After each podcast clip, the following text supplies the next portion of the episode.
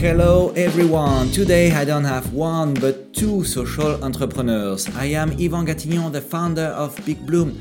Welcome to another episode of By Doing Good, the podcast that invites you to contribute to social innovation. Today I am talking to Rebecca Thomson and Rachita Sarangi from the NGO Sisterhood in the UK.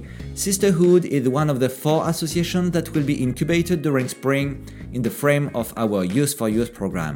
It is a real pleasure for me to welcome the two co founders of this wonderful NGO. Of course, I couldn't waste the opportunity to ask them questions on how they work together and the key factors for success when starting a duo. Sisterhood delivers creative programs for girls aged 13 to 17, giving them the confidence to succeed. The girls produce, produce actionable solutions that they create themselves you will be amazed by their creativity and perseverance. Have a good listen.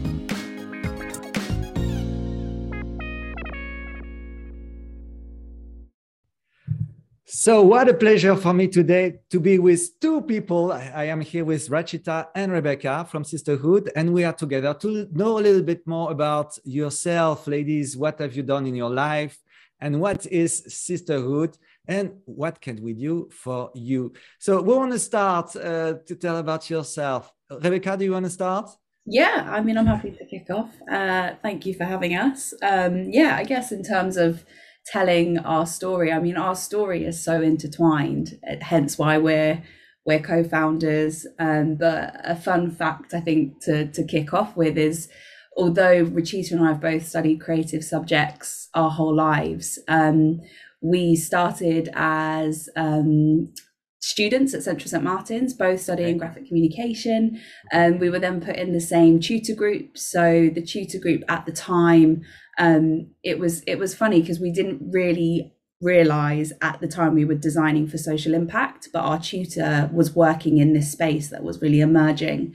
Um, and I remember meeting Rachita, who was presenting an idea and a piece of research that she'd found about the design of the American ballot card, which actually was so poorly designed it cost um, an election, or it was like a really, just really poorly designed. And I just remember thinking, I have to work with her. Like she's just, she thinks in the same way as I do. Like I love to look for the for what using design to make things better and to build on existing structures.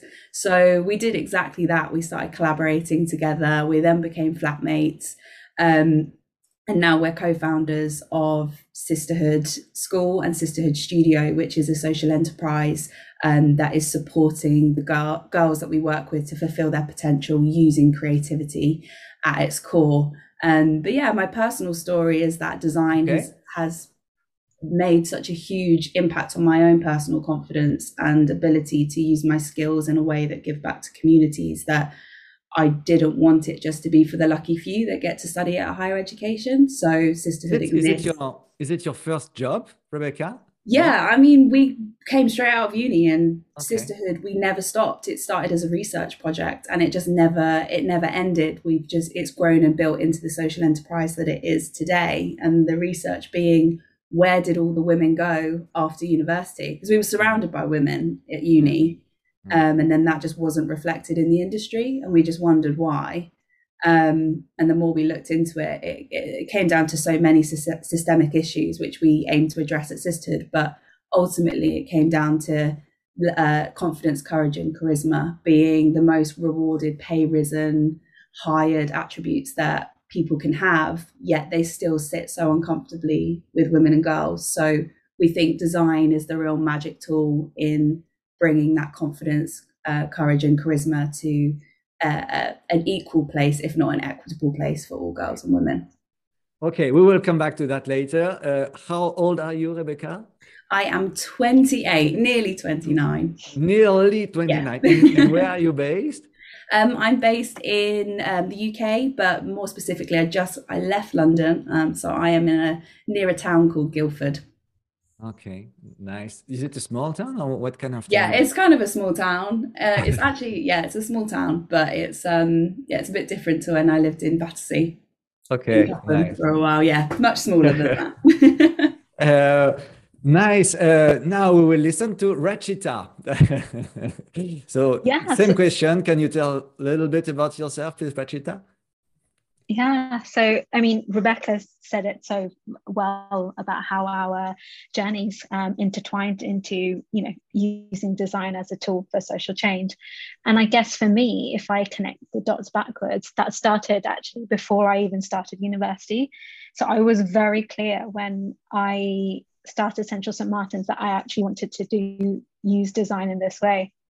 Um, and that's purely because I, um, before that, when I was uh, taking a gap year, I was following some social entrepreneurs. So not from us, from not from a design background at all. They were, you know, all from like consultants and you know people who are like um, um, entrepreneurs, all of who've kind of worked in that space, and they were.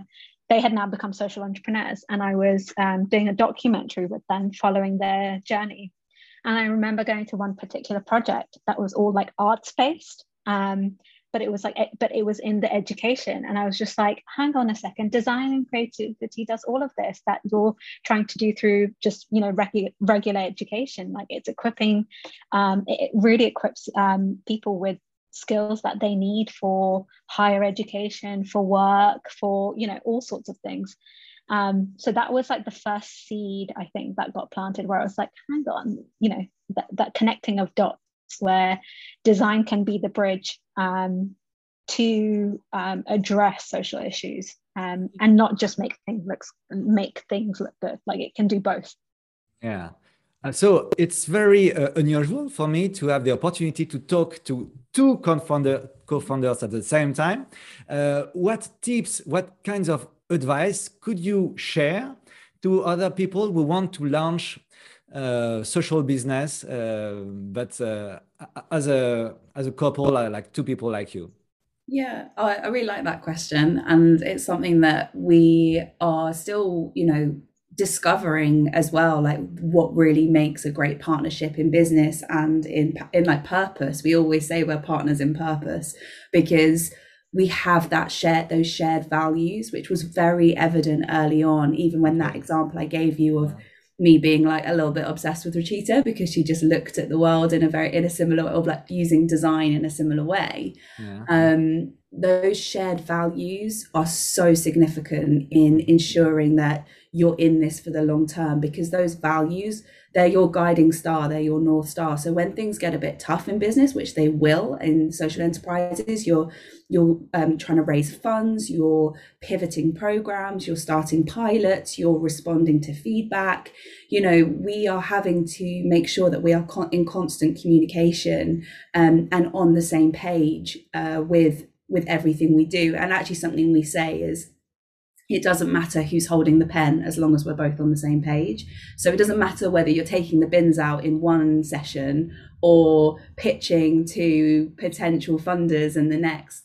All of these really small, incremental, and really big tasks that you do as co founders and business owners are incremental to the growth and success of your business. Um, and yeah, I think like our core values is something that we both had individually, but as we started to codify sisterhood, it's really come to the surface. And it's something that we're now communicating more within our culture as an organization to grow um, the team and also to ha- to influence the people that we work with and support and that benefit from the services. So I guess my tip there would be look at look for those people in your life that or people that you've met or or the qualities and values of the people that you admire and you know see where the connections are and where the overlaps are because that makes for the foundations. I'm not saying it's the full answer but it's definitely the foundations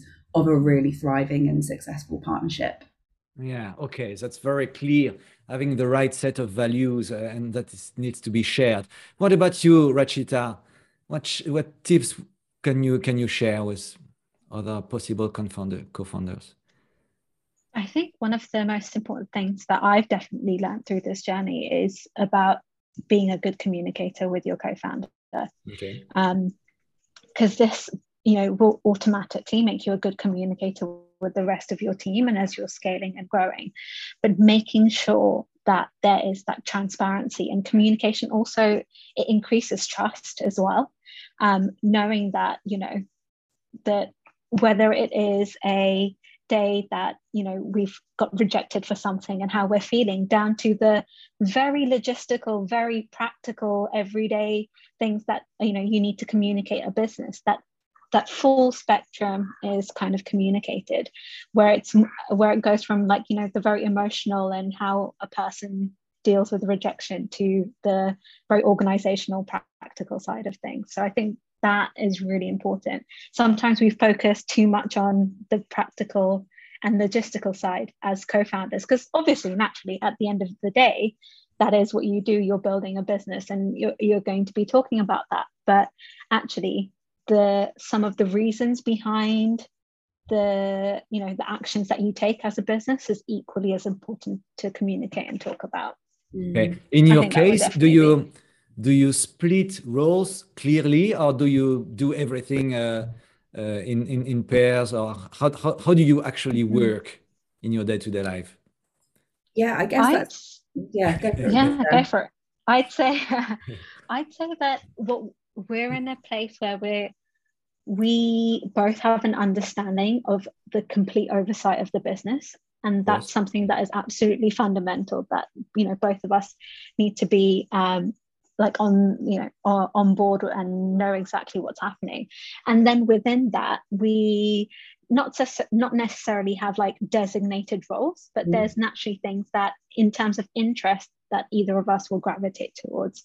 For example, I love being able to um, find partnerships and find you know people that we're going to be working with, um, and then uh, um, and doing those sort of uh, side of stuff and like writing the program, and that that I know something is in common with both uh, Rebecca and myself.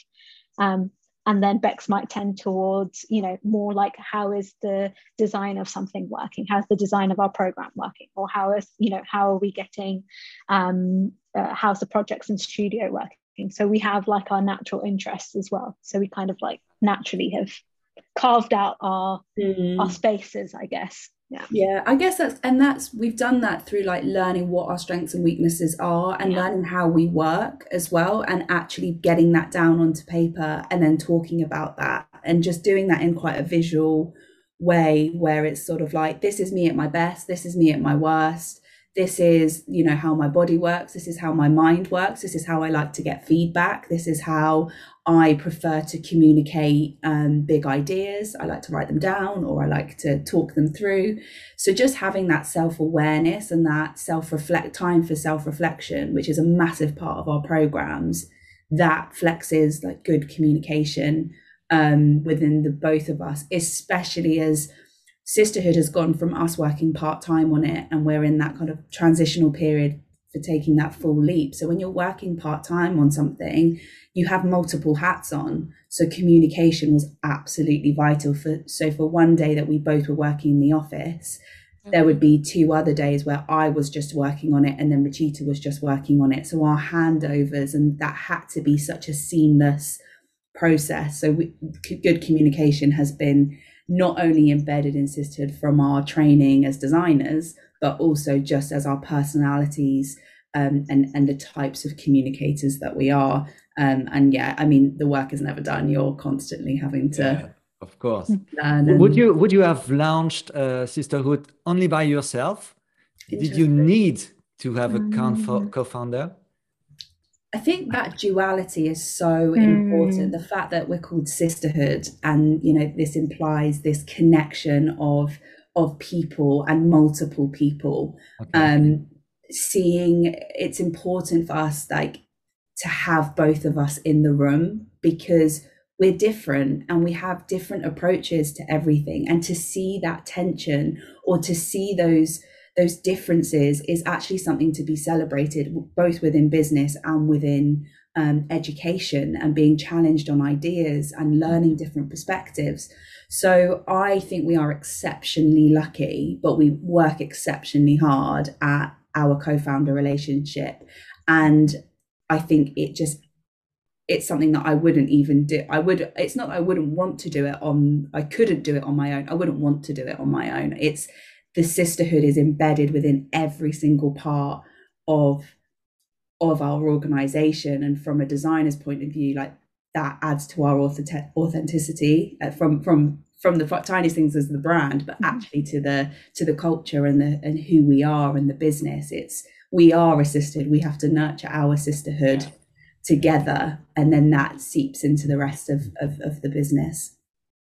Very clear. Yeah i think i think for me it's not a case of like would i do it on my own or not like i think it's a case of like if i did it on my own it wouldn't be the sisterhood that it looks like and works yeah. like right mm-hmm. now and i would i want to give that up to be able to do it on my own just to pursue pursue it probably not mm. yeah probably okay. not and I think that leadership of seeing that duality as well, isn't it? It's kind of like we just always see sort of one leader in power, but actually there's more space at the table there is like you having that diversity of leadership is something that we're always going to champion and actually it's been very difficult like we're very lucky that the two of us are sat here today because normally mm. only one of us gets invited Okay. So we are really championing there being good. I'm lucky. I'm lucky.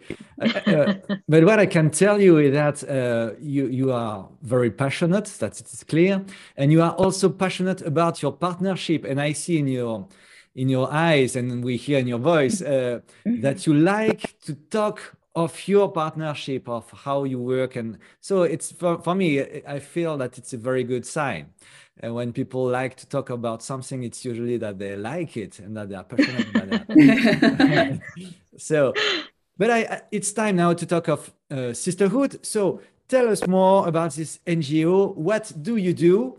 Uh, can you please pitch uh, for us uh, what uh, sisterhood does? I'm sure that you are very much used to that to this exercise we are we are it's almost like a switch goes on when people say that um, so sisterhood we are a um, girl led social enterprise and we work with young girls across the UK at the moment, um, secondary school age girls, so they're 13 to 17 years old, um, to build their confidence through creative social impact projects. So, by social impact projects, I mean girls go through the design process. We take them through the design process to um, address a specific issue that impacts them or their community. So we've seen girls address everything from um, body image and how you know the media portrays women and how that impacts their self-esteem to um, making sure that more girls pursue sports and football, all the way to our most current program, where girls are addressing access to um, uh, sanitary care and period poverty. So it's always changing.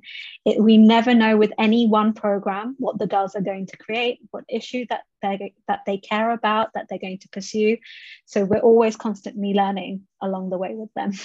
Okay, so it's girls only, right? You don't welcome boys. And how many uh, girls do you um, do you have? Do you help right now, for example?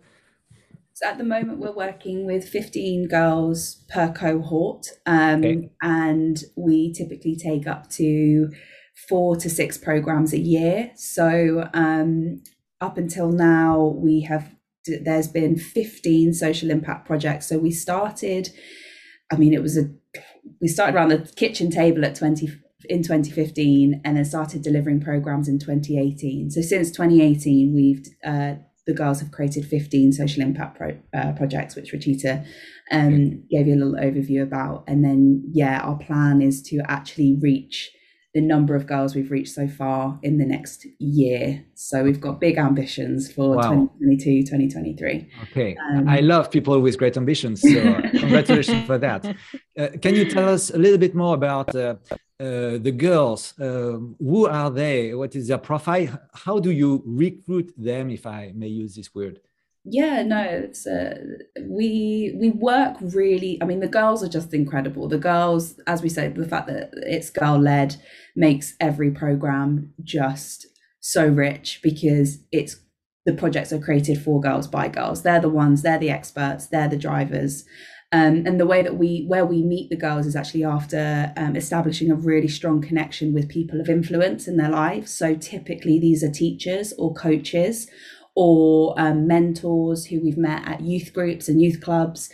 and they work with the girls. It's it there's a there's a there is a selection process where they will sign themselves up, but teachers will encourage them to come forward and to take part in this program. And this is typically because the girls that we encourage on our program would not normally have access to these types of programs. Yeah. And when we say that, it's because after school programs for girls, they are in abundance, but they are a massive privilege to be able to go to because a lot of the time our girls take on extra caregiving responsibilities in the house. Um, this is just one of many barriers to accessing additional opportunities. So we work really hard to make sure that sisterhood is embedded within the timetable. So they actually come out of their work with us during school hours um, to ensure that they can attend the program successfully and complete the program that they're on. Um, and then there's a lot of other um, uh, barriers to access, which we ensure that we are constantly designing programs that limit or lower this barrier to access. So, um, yeah, the girls that we get to meet along the way are amazing and they literally form their own sisterhood, which kind of gets solidified all at the end of their their launch night where they launch their project into the world. And that's where we see the stories come through like Sisterhood has changed my life. I, you know, would never have even put my hand up to answer a question. And now I'm presenting my idea to a room of 60 plus people. Um, so you maybe tell us a little bit more, Rebecca, about that, because if, in, if it, it may seem obvious for you that sisterhood can change the life of the girl, um, can you explain in which uh, dimension, which direction does it actually change people's life?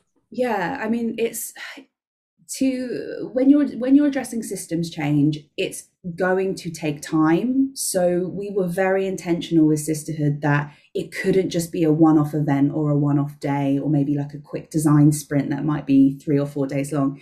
It had to follow them through their journey or a minimum of 15 weeks long. So this is uh, a term, two terms um, within school. So we we knew that longevity was essential where they come to us week on week and so that's where you really see the growth and you really see the development of them taking their project from a post-it note to a physical outcome that they can then potentially sell or they launch and do kind of like a soft launch or a pilot of that project and when they see the impact of their project for themselves that instills such confidence in their own ideas and their own creativity.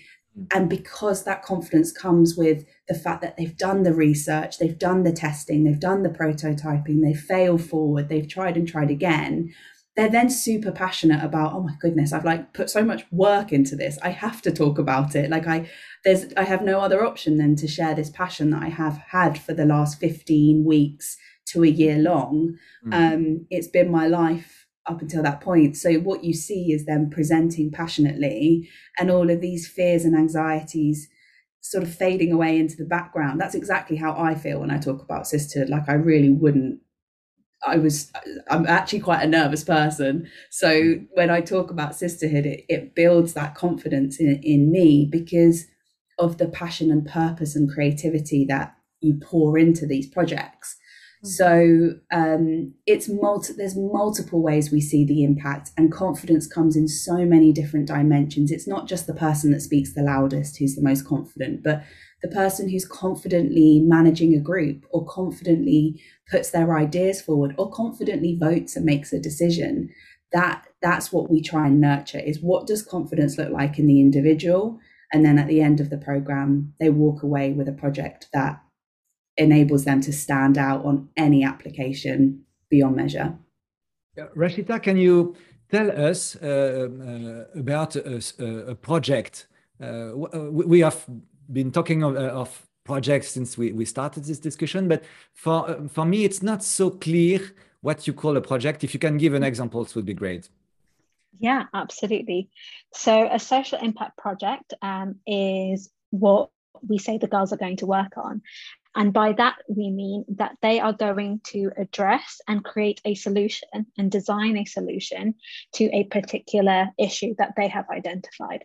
So, for example, um, a cohort that we worked with last year, their um, issue or the thing that they really cared about was that making sure that young girls have a voice, um, not only are and are able to voice their opinions, their stories, and are actually at the forefront of telling their own stories. So that was the thing that they really cared about. And the outcome of that was a book that they wrote, designed, and published, and we sold in a pop up bookshop. So obviously, going from that one thing that Book they care that they about, actually wrote. Yeah. yeah, yeah. Wow. So Amazing. I'm sure Rebecca's going to get it out at the moment um, for you to see. So it was called Find Me Among Them. And it was written by um, 11 young girls um, on the Mhm. program. And it's Mhm. and the stories, and it's a uh, it's an anthology. So it's a Mhm. collection of stories and poems that are all based around the theme of belonging and identity uh, from the perspe- perspective of a young young young girl. So that's what we mean by a project. They must be so proud when they have in their hands Mm. the books that they have written themselves. Uh, Yeah, in terms of yeah, self self confidence, I guess that is it is probably very strong. Yeah, Yeah. and even one of the girls was like, "I want to go into publishing. Like, this is what I Yeah. like. This has made me realize that I there's another sphere of, and that wasn't a you know before she started. It was her mum that actually came up to us and that was like, she is really considering going into publishing now because of this project, which you know the publishing industry have just gained a award. She she actually won a, an award with this with her story in this book. So you know Oh. the publishing industry might have just Mm. gained like the Okay. next big Okay. What, what is your um, what is your um, what is your business model? Uh, do the girl pay for that, or where, Mhm. where does your fu- funding come from?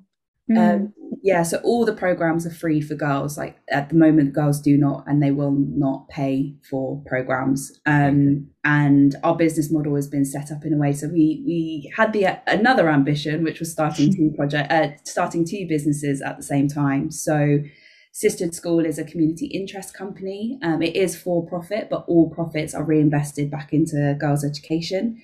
And then we have Sisterhood Studio, which is a design studio where um, we take on design projects for clients who are looking to turn their good intentions, socially conscious ideas, socially conscious missions and visions into good. Uh, good out actions and impact, measurable impact that could contribute towards the UN sustainable sustainable development goals. So Rachita and I um, work on design projects with clients and bring the youth voice into those projects as well. Um, and the uh, projects that we take on then part fund programs for schools that may not have the budget for the programs that we run. So our business model is set up in in that way. So we have this kind of ecosystem of funding coming in from studio to support the school programs that we work It's with. very, very smart. So in your case, um, you there is a, a, a for-profit, uh, I don't know, uh, enterprise or whatever. So Yeah. yeah, and then there is this NGO which is not for profit, and both they they they they benefit from um, from each other, so to say. Yeah, Absolutely. and so it I means mean, that you you, you don't have any public. profit, sub- but so- sorry? School is for profit, but all of it's reinvested basically. Yeah. Um, so Okay. yeah, it's just the, the way that the CIC is it uh, works up. Um, but yeah, there, it's there are not- no no public subventions and no subventions from corporations and, and so on.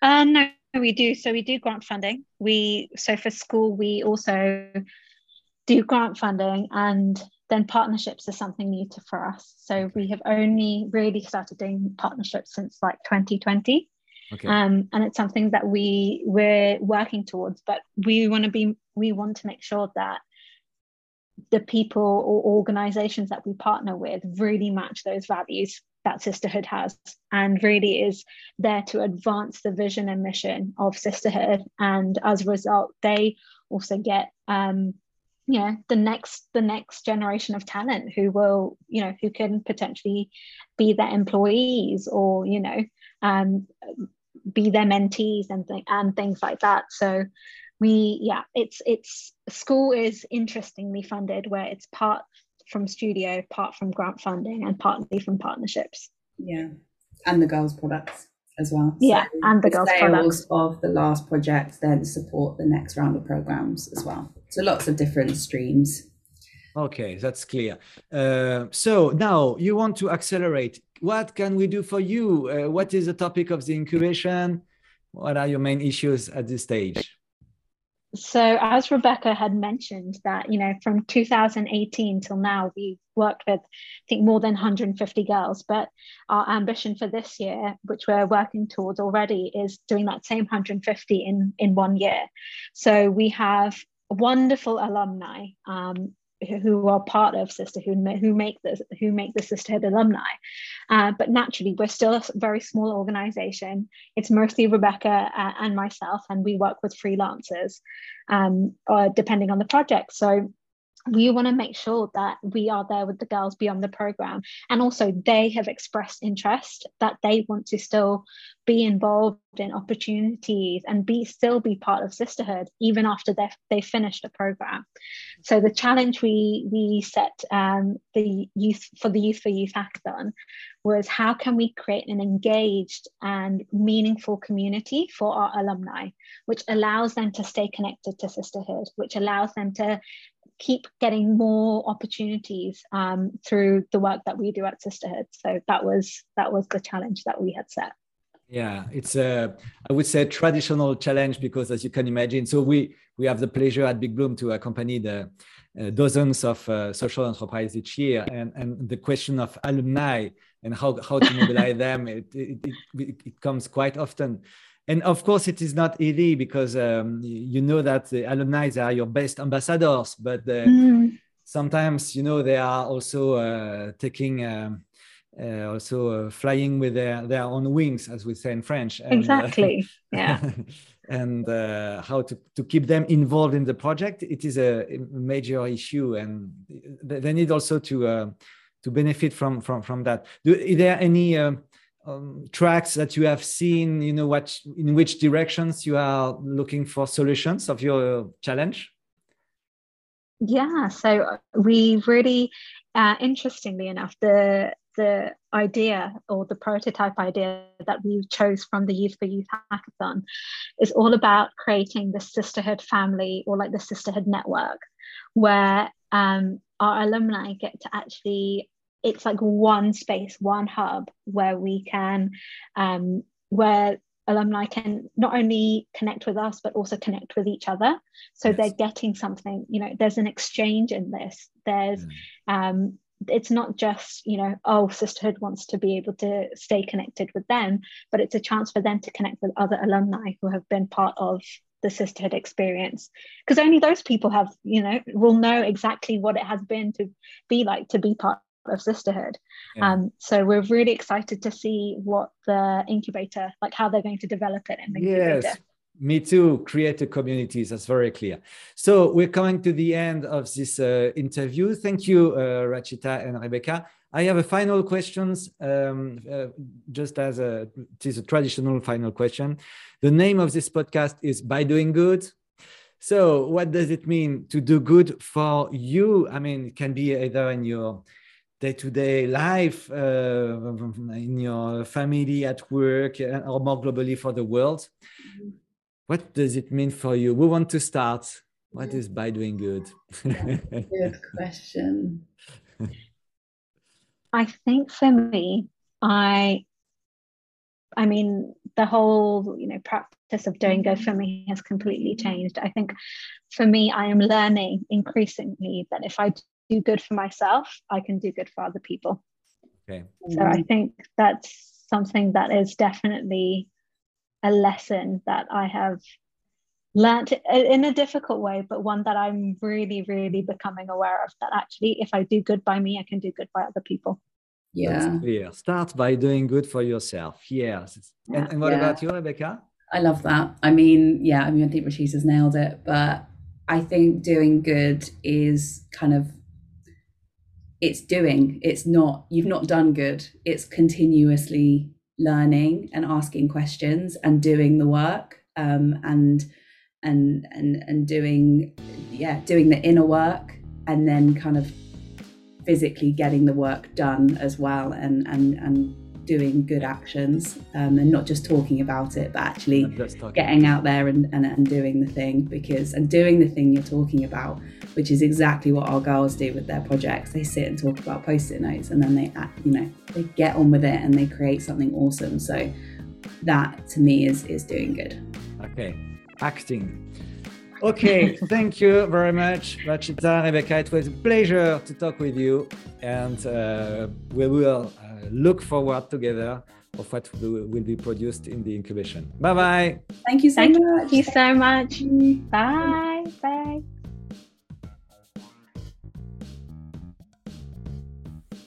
Dear listener, if you want to participate in this incubation or any other event organized by Big Bloom, please go to www.bigbloom.org.